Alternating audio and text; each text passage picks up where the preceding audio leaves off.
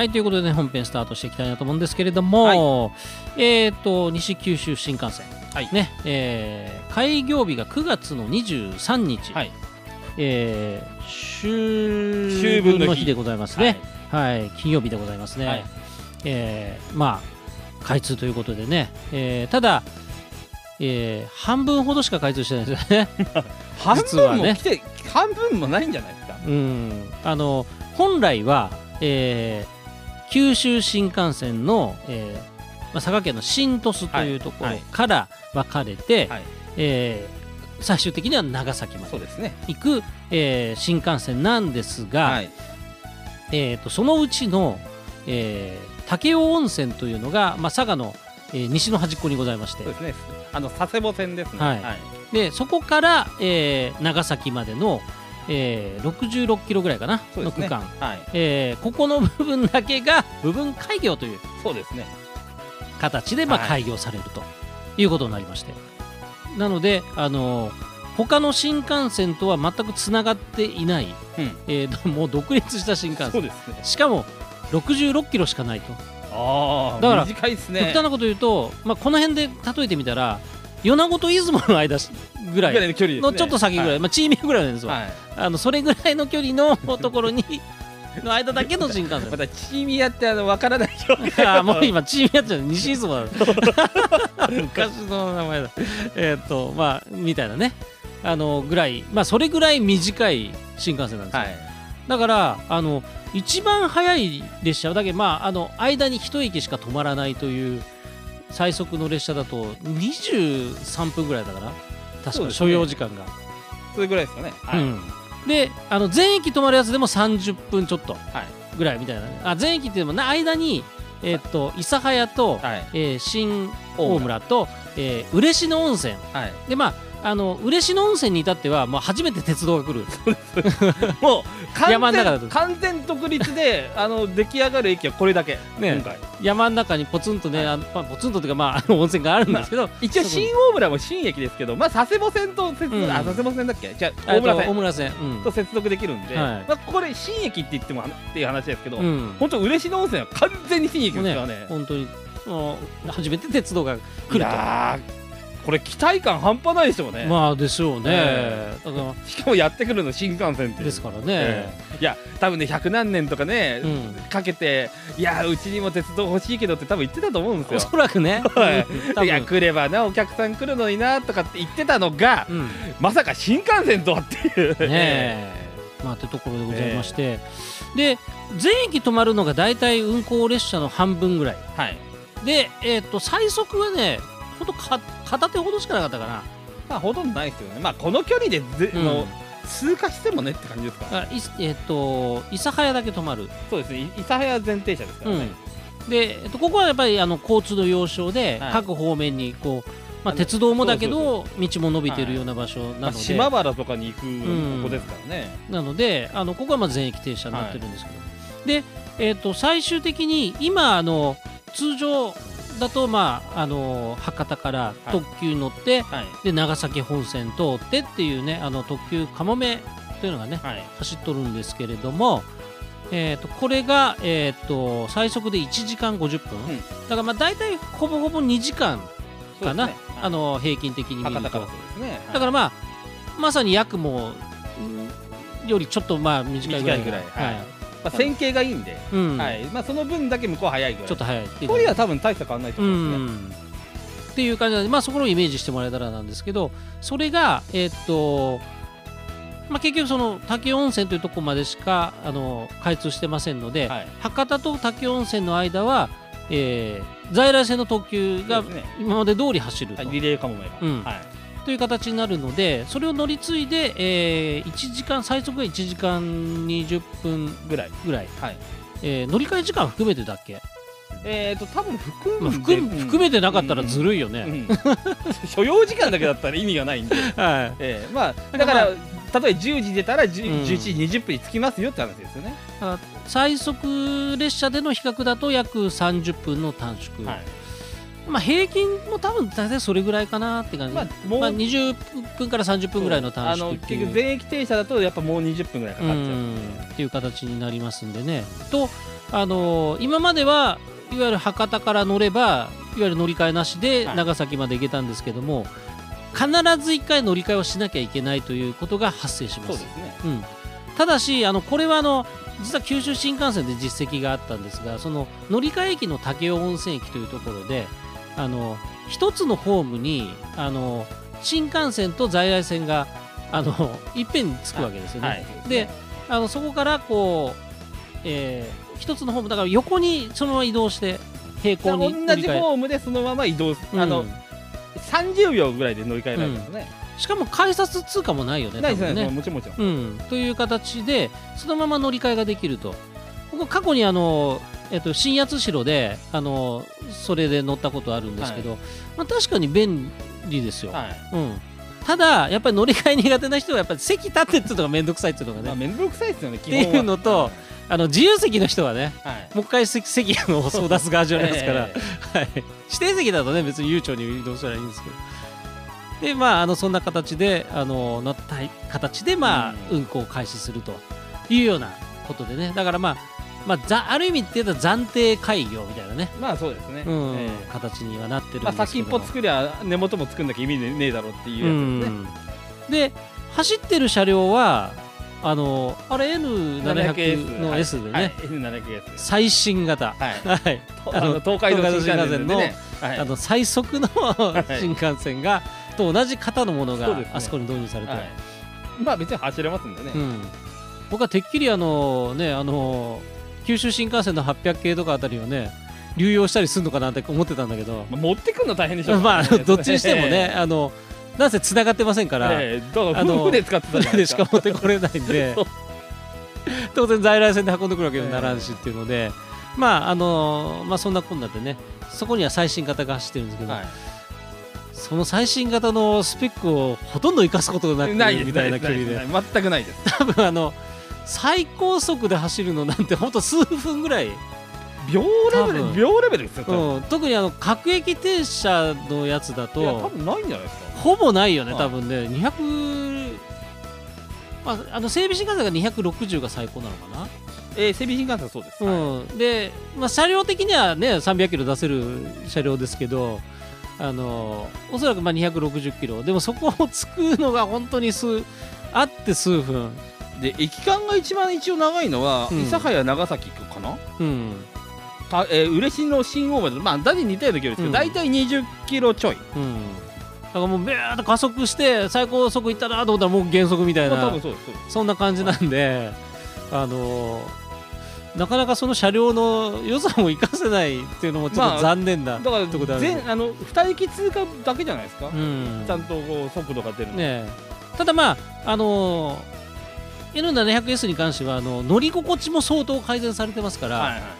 多分めちゃめちゃ乗り心地はいいと思いますよ。いいすよ。もちろん。最速も出さないし、はいまあ、路盤がまあまあなんせできたばっかりですから、えあの安定してますからね。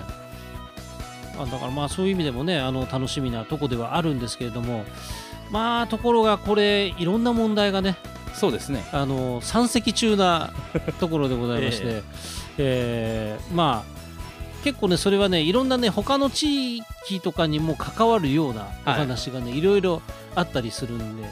まあ、今日はちょっともうあの時間もなくなってきちゃったんでね、ええ。もうこの話はまた 次回以降ということになるんですけれども、あのまあ、要はいつになったらつながるかっていう話。そうです。でつながる可能性があるのかどうかっていう話あですよね。の。どうやってつなげるかどのルートでつなげるかも決まってないっていう、でここに至る、ね、こう経緯なんかもね、えそれの話なんかが次ぐらいかな。えなんでこんなことになってるかってね。え。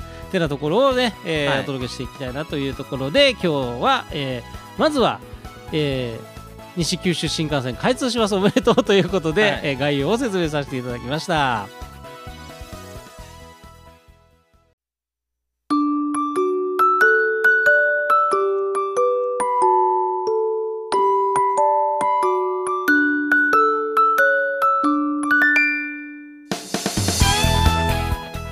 はいということでね、えースタートしましたけれども、まあ、今日は、えーなぜ西九州新幹線がつながらなかったかの一番の原因を作ったそうですね。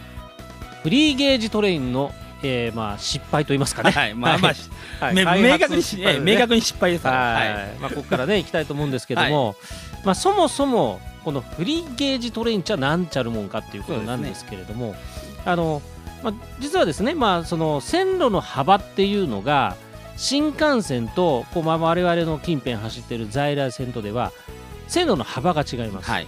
で、えー我々の近所走ってるね、えー在来線の線路の幅は1067ミリはい。なんですがそれに対して新幹線は標準機と言われるところで1435ミリなんですはい。ね。はい。これがせ世界の標準なんですよね、うん、だから約、えー、30センチぐらい。弱30センチ弱かな。あ30センチちょっともうっとか。40センチ。40センチ近くか、はい。あの幅が違うということで、まあ、当然鉄道のねあのはこの線路の幅に合わせて車輪がはまらないとすぐ脱線ですから、はい。走れませんから。まあとかねうん あのザーっていくわけですから。ですからね。ということでその線路の幅がまあ合ってないとそれぞれは行き来もできない。そう。うん、なので当然その新幹線と、えー普通の在来線とかまあ行き来ができないということがまあ一つ原因ではありまして、うん。でこれがねあの海外とかだとあの在来線も結局標準機同じ幅だったりするんで新幹線がそのまま在来線走ってったりねみたいなことができてこうそのまま高速がつながってないところは、まあ、あの道路で言えばまあ下道走って あのつないでいくみたいなね、はいまあ、米子鳥取で言えばあの北条のとこがあそんな感じですわ。はい。あとは高速道路みたいになってるんだけど、うんみたいなね。まあなんですけども、まああの日本ではそれができないということで、じゃあどうするかっていう中で、えー方法が実は2つあって、1つは在来線のもう幅を広げちゃおうっていうそうですね作戦がまず1つあります。はいで、それをやったのが山形新幹線、はい。そして秋田新幹線。はい。で、なんでここはもう在来線をこう一旦止めて、線路の幅を全部変えて、あ結構長い時間取れうん、結構、ますよね、うん、だからまあその間ね迂回を取りながらもね、はい。あのしながらということで何年かかけてまああの幅広げてでそのまま直通できるようにはい。させたと、で今でも一応在来線は在来線なんですね、ただしその代わりなんであの貨物列車とか通れないですし、はい。あの他から来たローカル列車とかも通れない。結局その幅が違うからそう。専用のあのローカル線もうん。専用の車両を使わなきゃいけない、っていうねことになっちゃう、はい。えーまあそういうまあでもそうするとまあとりあえず新幹線が直通させることははい。まあできる一つの方法ではあります、まあこれミニ新幹線で行ったりしますね、でもやっぱこれができるっていうのはまあ貨物列車が通ってないっていうのは一つまあね。重要なこととまあ貨物列車も別のルートで通せるっていう場所ね最終的な目的地で行った時に、あのっていうようなところがあるのでまああのーまあ、それができるかできないかっていうところだったんですけども。で今回この西九州新幹線においては取られた方法というのがもう一つのその今回話に出すフリーゲージトレインはい。というものになります。でこれは先ほどはその在来線の線路の幅を新幹線に合わせちゃったっていう話なんだけどこっちは逆で車両の方の線あの車輪の幅を線路に合わせちゃおうっていうね。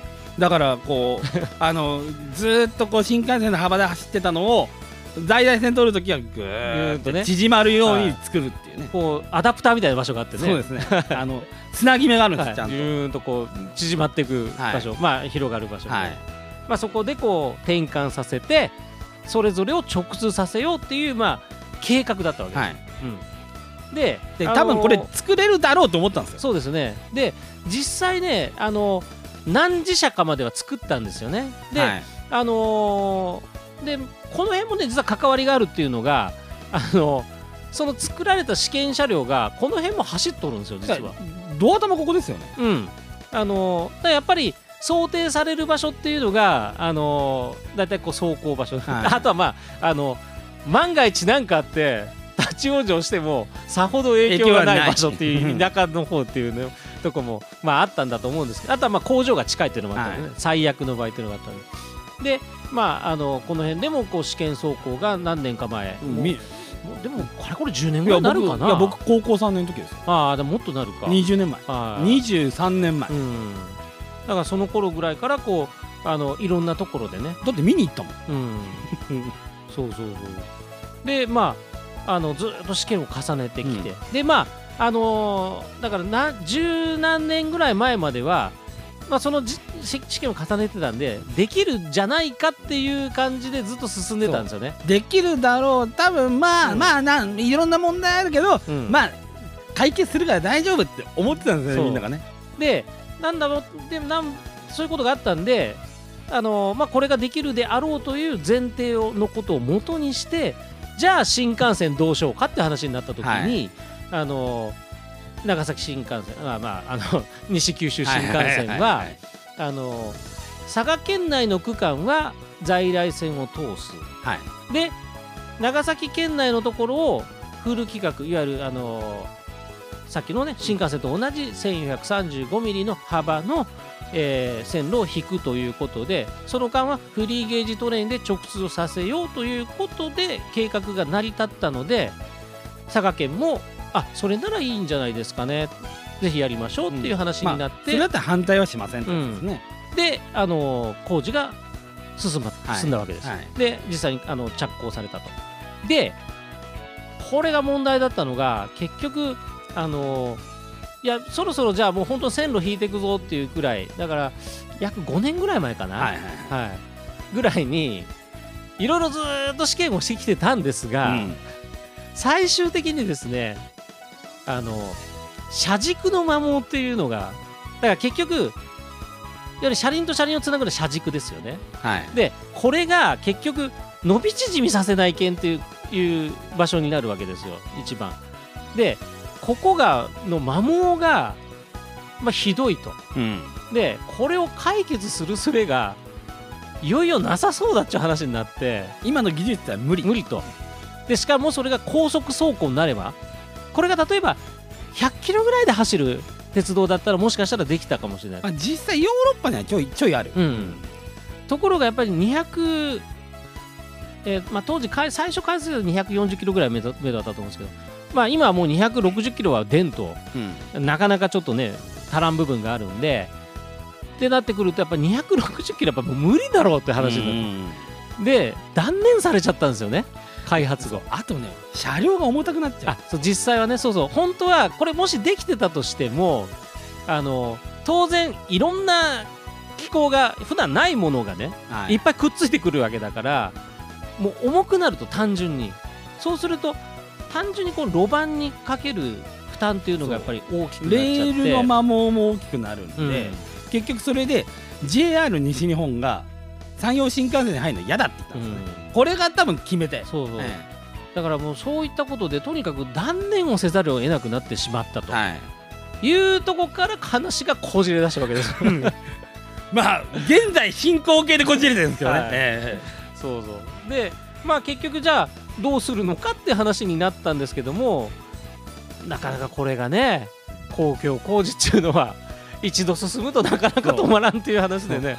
えもういろんな案で出たんですよね、うん。あのもう一回線路幅ね縮めるって案も出たし、でいろいろあったんだけど結局まあそのまんま標準機で作りましょうと。はい。であのーその間つながるまでの間は対面乗り換えという形あの、まあ、乗り換えしやすく、はい。まあ、でも乗り換えが必要な状況にはなるんですけども、まあ、それでなんとかしのごうじゃないかと。まあ JR 九州お得意のやつですね、うん。で、あのーその間に、まあ、間をつなげる話をまとめりゃいいじゃないかっていう派といやそんなん聞いてないよっていう話と。ええ。派と今二分しとると。ええ佐賀県は いやん何でもいいからうちはいらんっていう。金は出さないって言ってますそう。よっていうようなところで大きくこじれた原因を作ったフリーゲージトレイン、はい。